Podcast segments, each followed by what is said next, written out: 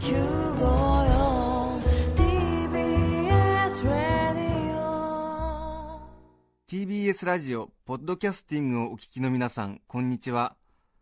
安住紳一郎の日曜天国アシスタントディレクターの中山一輝です。日天のポッドキャスティング今日は51回目です。日曜朝10時からの本放送と合わせてぜひお楽しみください。7月6日放送分安住紳一郎の日曜天国。それでは番組開始から10時28分までの放送をお聞きください。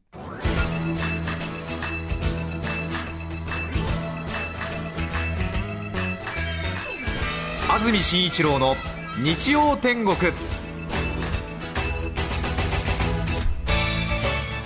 おはようございます。7月6日日曜日朝10時になりました。TBS アナウンサー安住紳一郎です。おはようございます。中澤由美香です。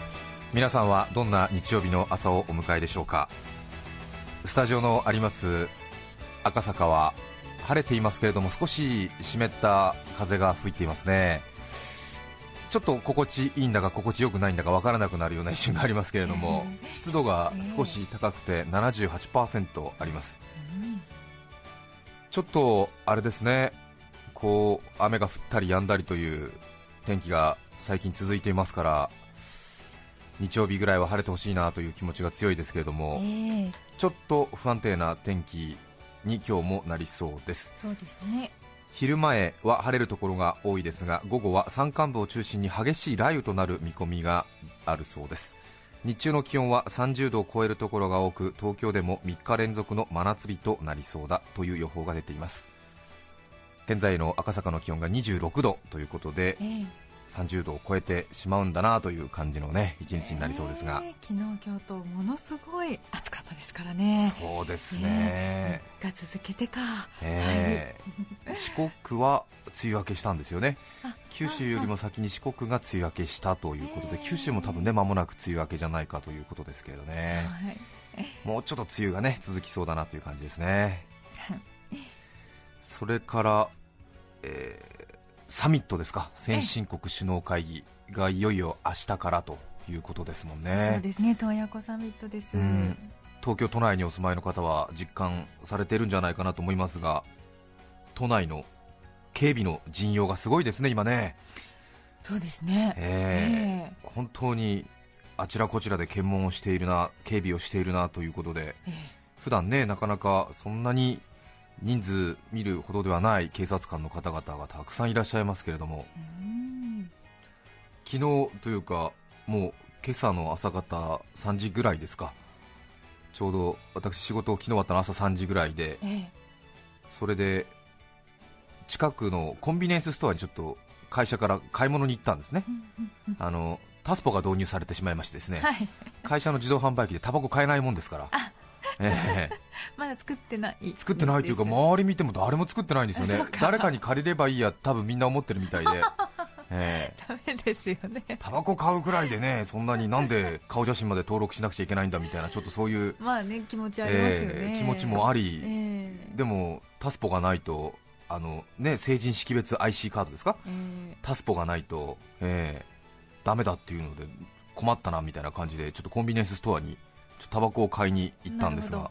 ものの200メートルぐらい、うん。往復5分ぐらいの短い道のりなんですけども、うん。そこのコンビニエンスストアに買い物に行ったら、すれ違った人全員が警察官でしたからね、昨日ね、朝3時、ええええ。そうでしたか、3人、え夜中の3時の赤坂であんまり人ね、もともといないんですけども。え、そうですよね、ええ。ええ。すれ違う人全員警察官、すごいなと思いました、ええ。コンビの中にいたお客さんと店員も警察官、ーそうですか。本当。本当じゃない、それは嘘ですけど、なんだもう、えやめてください。コンビニの店員が警察官だったらおかしいでしょ。あ店員って言ったの、ええそうですよね。お客さんもそうかそうか。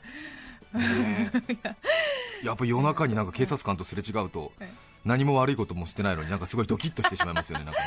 ちょっとね、うん。ええ目を合わせていいやらそらしていいやら。そうですよね、はい。こうなんかああいうのって挙動不審だとこう尋問されたりとか職務質問されるんですよね。えええで私もともと挙動不審なものですから。これはちょっとねえうん。挙動不審じゃいかんだろうと思いまして、え堂々と歩いてましたけど識すると余計になっちゃいますよね、うん。うん。それからあとは青と白のツートンカラーが凛々しい機動隊ですか。はあ。すごいですよね。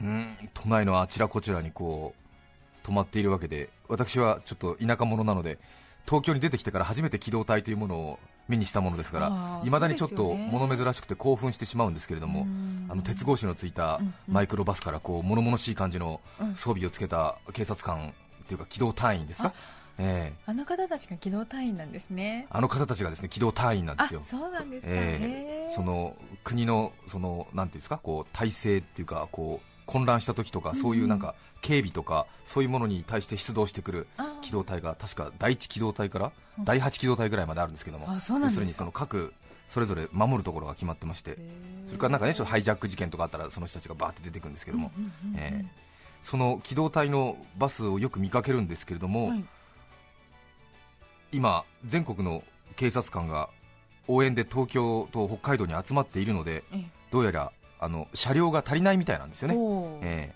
その青と白のツートンカラーのバスが、それでも相当あるはずなんですけども、えそれで警察が今、レンタカーを使ってるんですよえね、ええそうなんですか、それであの私も都内でよく見るんですけども、その青と白の機動隊のこれまで使ってた機動隊のバスの後ろに、はいマイクロバスがもう一台連なってて、ええ。要するに多分人数かける2そこにはいるっていうことになるんですけども、はあはあはあ。でその普通のレンタカーのマイクロバス、いわゆるその薄い茶色とか、えあの薄い青緑色のええ。いわゆるその25人乗りぐらいのマイクロバス、はワナンバはい。ーでその横にこう警視庁とか書いたこうマグネット式のこのペタンって貼るあ看板みたいな簡易看板みたいなものをそのマイクロバスに貼ってああるんですよ。ボディに貼ってるんですね、警視庁へえでもさらにその横には大きな文字でうん。トヨタレンタリースとか書いてある。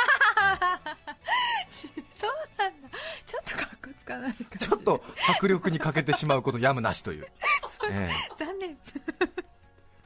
警視庁って貼ってあるんですよ、ええ。警視庁 迫力ありますで、よね大字だけで。南機動隊みたいなのが書いてあるんですけども、えその横にさらに大きな字でトヨタレンタリースって書いてあるんです。へえ。さらにトヨタレンタリース岐阜駅前店とか日本レンタカー愛知とかあ。そういうなんか書いてあって車両だけ全国から東京に取り寄せているのかはたまた東京に応援で駆けつける際岐阜県警の精鋭25人がそのレンタカーに乗ってやってきたのかは ちょっと定かではないんですけども。うん、それはちょっとどっちなのかなとものすごい気になって気るんですよになりますね、さらにははい。岐阜県内で今レンタカーが不足してるんじゃないかとか、こっちに来ちゃってる分。うん、いやだって多分ね 相当来ちゃってますから。多分そんなに岐阜駅前店にマイクロバスは何台もないと思いますけどね。法事の時とかどうすんだろうみたいな、それでその岐阜県内の少年野球チームが遠征できなくて困ってるんじゃないかとか そういうことも気になり始める。加えて借りるときは法人割引にしているのかなとか、あ警視庁が。うん、警視庁はぶつけた時の保証どのパックに入ってるのかなとか いろいろ気になるわけですよ。確かにそうですね、うん。ん。3万円以下のね、その修理代金がかかる場合は自己負担になりますよとか言われるわけじゃないですか、ええ自走可能な場合はとか、うんねねえー自走可能できない場合はその分はいろいろなこういう負担がありますと、で全部含めたその保証パックはこちらになりますと、しかしこの場合は、えー料金にプラス、えー2500円になります。そうそう、えあ対人対うん。物全部含まれております、で含まれない場合はこちらの300円のこの保険パックになりますけどどちらにしますか？で運転が、ね、上手で自信のある人は300円とかに入って ちょっと心配だなって思う人はその1500円パックとかに入ったりするんですけども、ねえね一体警視庁はどのパックに入ってるのかっていうのがちょっと気になりますよね。うん。えうん、うん。などなど 次々と泉のように素朴な疑問が湧き出てくるわけですが、はい。いずれにせよ慣れない土地でね多分警備をする大変緊張されてお仕事されている人たちのねえ真面目な顔を見ると本当にご苦労様だなという感じがしますけどね。また送り出している家族の人なんかはね本当にね大変な気苦労だと思いますけれども。えそうですね、サミット開催期間中何事もなければいいなというふうに思いますけれど。そうですね。それから機動隊といえばですね、はい。これはちょっと半年くらい前の出来事なんですけれどもええこういうサミットとかが行われる日程でもなくてもアメリカ大使館とかロシア大使館とかあるいは霞が関は機動隊が常駐してるんですよね。そうですね。ええええ。で大体都内に住んでいると大体どの辺に機動隊がいつもいるなっていうことは大体想像がつくんですけども、ええええ。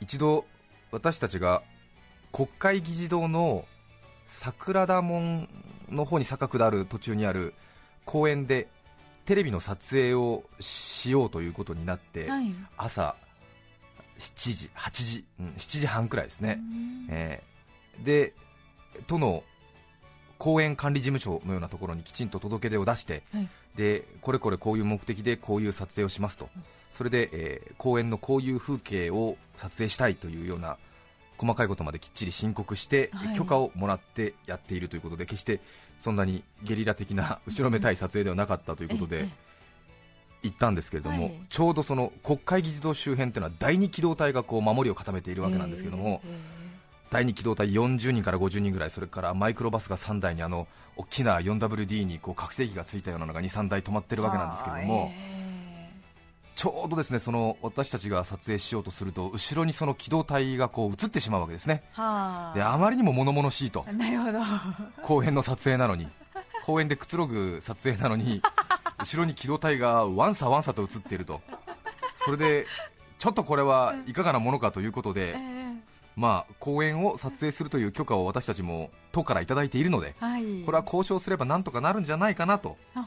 思ってですねええ警備上問題がないんだったら、はい。ちょっと撮影のためにちょっとだけこちら側にお願いしますというようなことをダメ元で交渉しに行ってもらったんですあよ、そうでしたか。ええ。わあええええ。池部さんという女性のスタッフ26歳、え。ええ。あヤングな。ーうん。はい。大変背の小さいスタッフの女の子がですねええ一、人でその第二機動隊の交渉に行ったんですよ、うん。かかわいそうなような気そしたらもします。池部さんっていうのは意外にあ気持ちが強いというかあもうなんか仕事となれば全て割り切っちゃうみたいでえ？かなり強気で第二機動隊と交渉したみたいでですね。遠目から見ているとその背の小さい池部さん26歳女性1人がですね。ええその第二機動隊を指揮し始めたわけですよ。自分ちの番頭のように動かしてるわけです第二機動隊を。はい。えしかも池部さんはヨレヨレのダメージ加工の T シャツですよ。で胸には funk funk funk とか書いてある T シャツとして日本の機動隊を動かしてるわけですよ、ええ。え動いてくれる？動くんですよ。すか？ええ。あと50センチ向こうお願いしますとか言うとザザッザザッザザッバスとかがブワーンブワーンって動くわけですよ。すごい、でエンジン一回切ってもらえます？とか結構うるさいですねなんて言って。聞こえてますか？とか言って池部さんが第二機動隊を動かすわけですよ。強いですね。すごいなと思いましたよね。ねかっこいい、ねきちんと筋を通すとお話って 分かってもらえるもんだなということを認識再認識した一瞬でもありましたけど。そうですね、うん。ついひるんじゃいますけども。すごいねあのつま先の尖ったスニーカー。でなんかちょっと金のラメがちょっとなんか散りばめられた黒のは細身のジーンパンに上は黒でピンクのロゴで funk funk funk ですね ええ。ダメージ加工ダメージ加工で。ヨレヨレでね、ええ。髪ボッサボサなんだけれど、ええ。池部さんが。ジ池部さん。もうちょっと向こう行ってくださいとか言って機動隊がザザザザザって動く。壮観ですね。壮観でした。本当に。本当にご協力いただきありがとうございました。おかげでいい撮影ができました、ええということを申し遅れましたが、第二機動隊の皆さんには感謝申し上げたいと思いますねあああねえ。何かあったらいつでも起動できるようにえそれでも動いてくれたわけですよね。守りはの気持ちはキープしながら。えもちろんですね。もちろんですね、うん。えすごいありがたい、えうん。はい。やっぱりあの鍛えられた人たちの動き方っていうのはすごいんですよね。あそうですよね、えー俊敏なんですよね、あと50センチって言ったらこう、うん。一番その大きく動く一番向こう側の人はこうバババババーっとこう足をバタバタバタバタってやってでこちらから順番にこうこうバババババってこうなんかギャーっつって言ってるイメージわかりますかねうん、ちょっとよくわからないですけど、ええあの一番先に動き始める側の人は結構大きな歩幅でパッパッパッパッパッとこうやるわけですよで要するに今度こちら側からこう順番に詰めていく方の人たちとかはこうちょっと小刻みにこうなってパッパッパッパッパッパッパッってこうでザザザザって50センチ動くんですよ30人が右に素早くですよえええ隣の人にあまりぶつかることもなくあれ多分相当訓練されてる結果ですよ。見た目も美しく。見た目も美しく、ね。右に4 0センチったらバンバン もうちょっとさって動くわけですよ。見てほしかった。ああ見たかった。みんなに見てほしかった。そうですね。さすがの機動力で、うん。ね。本当に機動隊とはよく言ったものだと思いますね、へ えー本当に機動力がある、うん。広島カープ真っ青、警察つながりで思い出しました。あ思い出しました。一昨日の金曜日はい。府中の運転免許試験場に行ってまいりました。あそうでしたか。ちょうど私の普通運転免許、うん。オートマ限定が免許の書き換えの時期を迎えまして え。行ってきたんですがへ最近免許を更新した方はお分かりかと思うんですが免許証が変わりました。ーあそうなんですね。中澤さんは免許証はお持ちですか？思ってますけどもはい。更新はちょっとだいぶ前のことですね。え免許証が変わりました。IC チップ内蔵のものに変わったようでえー本籍地の表記がなくなりましてえ。そういうような、えー、と細かいプライバシーあ。細かいプライバシー、まあ、本籍地が細かいプライバシーに関わるかどうかわからないんですがうん。現住所は書いてあるんですが本籍地のような情報は、えー IC チップの中に入ることになったらしくてですね、へえ。えー。うん。まあ、それはいいとしましてもその本籍地などの情報を取り出すには暗証番号が必要になるということでその更新をするときに4桁の番号をはい。2つその決めてくださいって免許の更新の時に言われるんですよ、二つもですか、えー2つもなんです。うーん。そうなんですそうなんです。だから例えば1234と5678の2つを用意しなくちゃいけない、ええ。うん、絶対忘れるよね。一個でも心もとないのに、はい。で銀行のキャッシュカードと同じ。あるいは誕生日から推察されるようなうん。暗証番号はおやめくださいみたいなことくださいと。書いてあるわけなんですよ、ええうん。困る。困るなっていう。今文明社会は私たちに何個の暗証番号を覚えさせようとしているんだということを 帰りのちょっと中央線武蔵小金井駅あたりでちょっと考えてたんですけども。本当そうですね。何個覚えてますか皆さんは？中澤さんは何個覚えてますか？暗証番号はうーん3つくらいかな。しかもうん。自分のじゃないけど、あの誰か親戚の誕生日とか、うん。そういうのと重ねてうんますので全く手がかりのない番号っていうのは1個ぐらいしか覚えられないですね。今銀行のキャッシュカードでも4桁から6桁とか7桁にしてくださいとかになってますよね。ええ。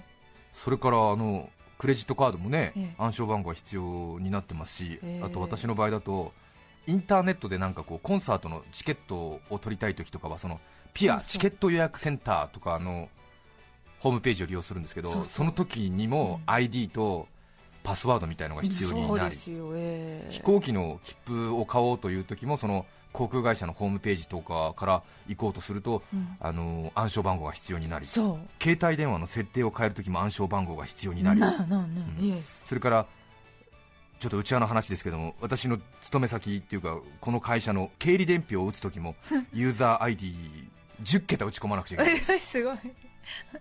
T0010970002 って打つんですけど これ10桁覚えなくちゃいけないんですよ。正月休み明けとか大混乱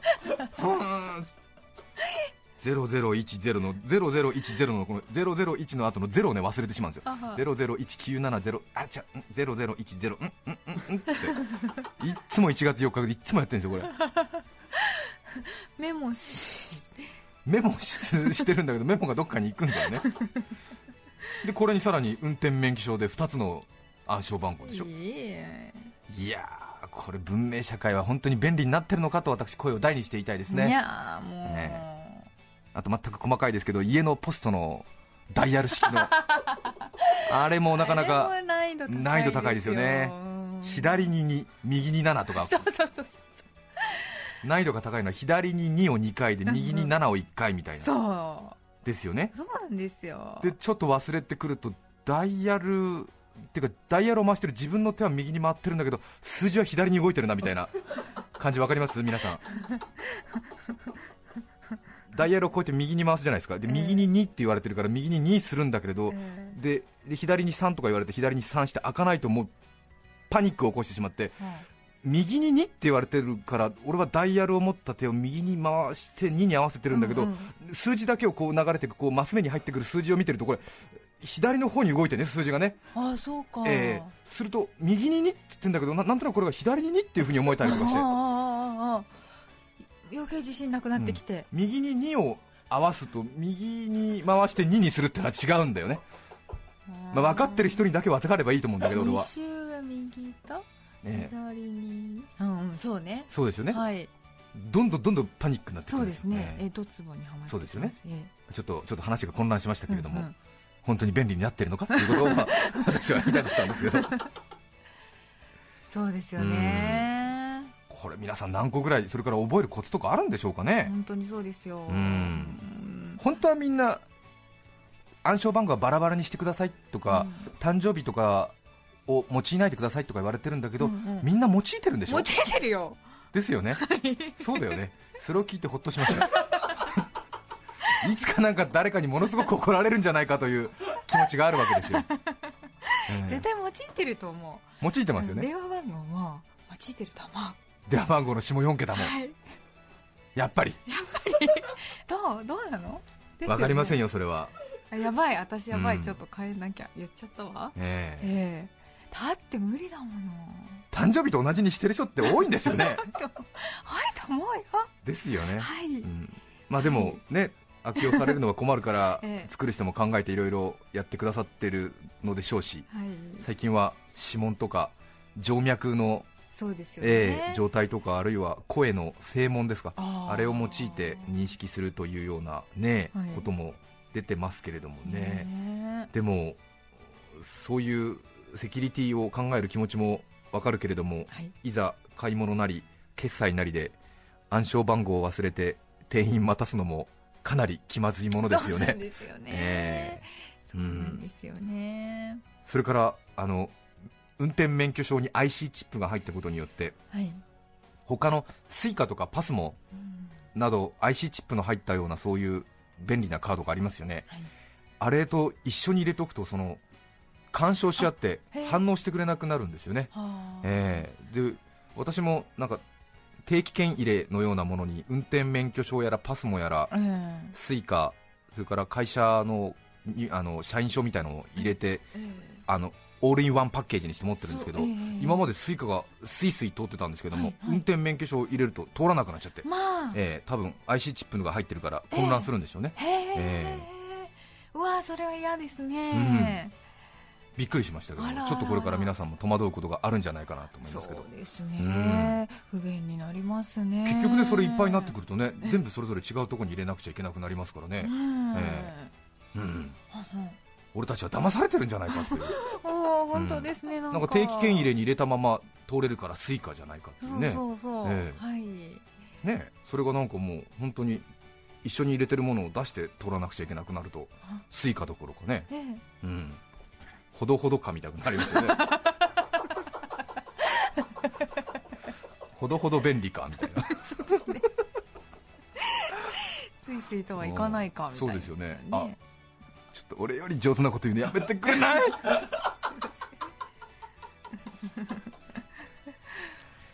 7月6日日曜天国メッセージテーマこちらです。私の不幸。今日も事前にたくさんのメッセージをいただいています。ありがとうございます。栃木県佐野市熊子さん27歳女性病院受付の方。ありがとうございます。ありがとうございます。今年の誕生日に前から気になっていた人からプレゼントをもらったんです。え職場だったのでその場で開けるわけにもいかず家に帰ってから箱を開けてみると中には可愛いネックレスが入っていました。でうまいことデートをすることになったんです。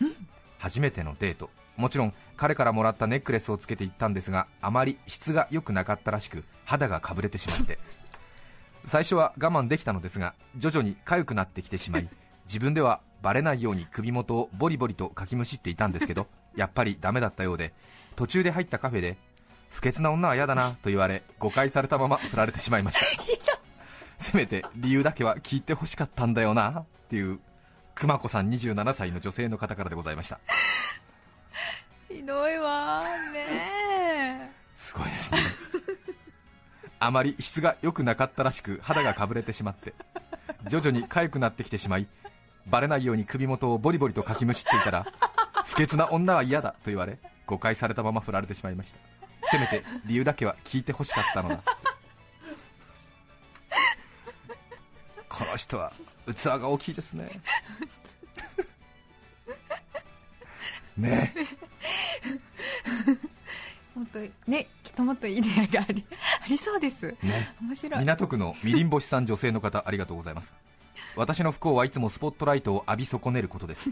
現在33歳の女ですが高校時代は女子大生ブーム、うんで自分が女子大生になったら今度は女子高校生ブーム就職はバブル崩壊で超氷河期、はい。社会人になってからは先輩のバブル時代の武勇伝を恨めしく聞きながら 自分は馬車馬のように働くけど深夜タクシーの経費すら認めてもらえないといった状況でした。しかしそんな私にもようやくチャンスが巡ってきたのです。この度結婚を機に退社することになったのです。はい退社する人間は花束と寄せ書きをプレゼントされみんなに拍手で送られるといった花道が用意されるのが慣例となっています、しかししかし不幸はここでも繰り返されたのです、なんと会社が倒産の危機に陥り社員の半分がリストラもしくは左遷されるということに。突然の発表に揺れる同僚たちに私の寿退社を祝う余裕などあるはずがありません。結局私と同じタイミングで辞める人間が続出しまたもや私の退社はその他大勢の中に紛れてしまったのでした でも結婚を間近に控えた今私は結構幸せです。えへへ。丸。みりん星さんでした。うん。えよかったです。そうですね。ええ。あの私も34歳なんですけども、この気持ちは本当によくわかります。すっごくよくえーわかります、そう33です歳もよくわかります。高校時代はね、そうですね、えーあの大学生たちがすごくねフューチャーされて、そうなんですでよその後、今度は女子高校生ブームになって、えー就職はバブル崩壊、超氷河期、そうね、段階ジュニア、学校に行ったら教室がない、教科書が足りない。プ、レハブよ、ん。はい。先生も人数が多い多いっていうし、ええうん。本当よ。そう。わかりますよ。すごくよくわかる。でが好きなことをやるには学校を卒業してからやりなさいって言われた最後の世代なんです、私たちは。えー。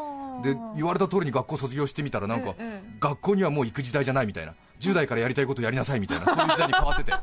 ええみたいな不幸です、本当にびっくりしましたよ。本当です。元気出してこ。皆さんからのメッセージをお待ちしています。番組にメッセージを送ってくださった方の中から抽選で5名の方に何かと便利でシュールな表紙があなたの日常を演出します。日展オリジナルノートプレゼントいたします。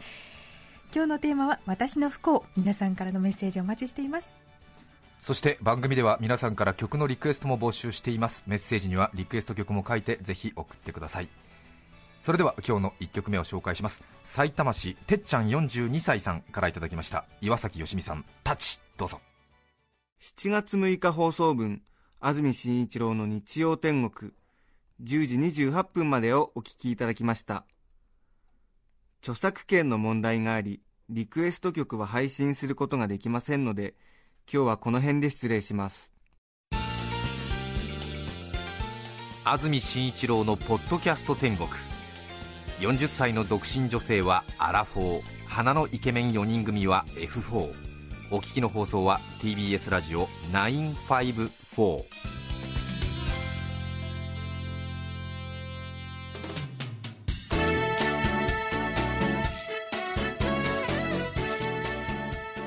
さて来週7月13日の安住紳一郎の日曜天国。メッセージテーマは「私の計算」ゲストは漫画家アシスタント物語著者漫画家アシスタント一筋34年イエス小池さんをお迎えします。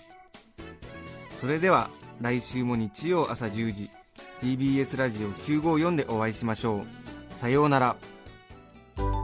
安住紳一郎の「ポッドキャスト天国」これはあくまで試供品皆まで語れぬポッドキャスト。ぜひ本放送を聞きなされ。TBS ラジオ954